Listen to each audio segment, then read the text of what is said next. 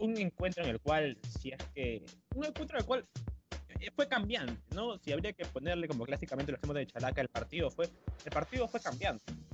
Eh, un Colo Colo que empezó con un, con un, rendimiento muy aceptable, muy bueno en realidad, con Costa y Solari por, los, por las bandas, eh, con un medio campo también muy, muy, muy fuerte, ¿no? Con Fuentes y Pavés, con Gil también, que, que no fue tan trascendental, pero también estuvo correcto, pero que no supo eh, encajar ni las que tuvo en el primer tiempo, en los primeros media hora aceptable, ni las que después generó para conseguir el empate. Y ahí, y ahí quizás está el pecado más grande que tuvo el equipo chileno.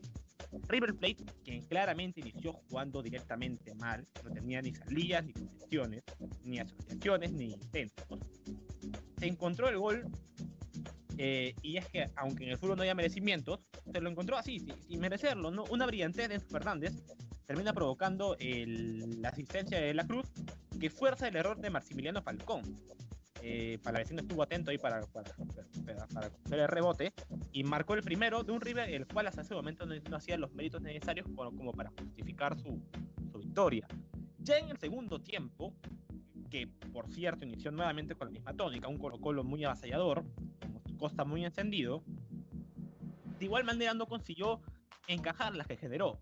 Y es ahí donde River Plate pisa y aceleró el acelerador, ¿no? En cuestión de, de 20 minutos encajó tres goles. Primero con Nicolás de la Cruz de cabeza, y luego con Héctor Javier Martínez de, derecha, llegando con el segundo palo, ese largo de la misma forma.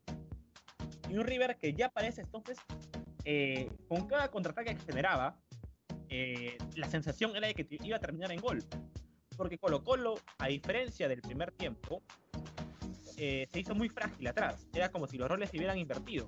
Era ahora Colo Colo, el cual con los malos cálculos de Oscar Ropazo, o con las endebles salidas y, movimientos defensivos de Maximiliano Falcón y Emiliano Amor, quienes dos en más de una jugada quedan en evidencia, eh, daban pocas seguridades en, en, la zona defensiva.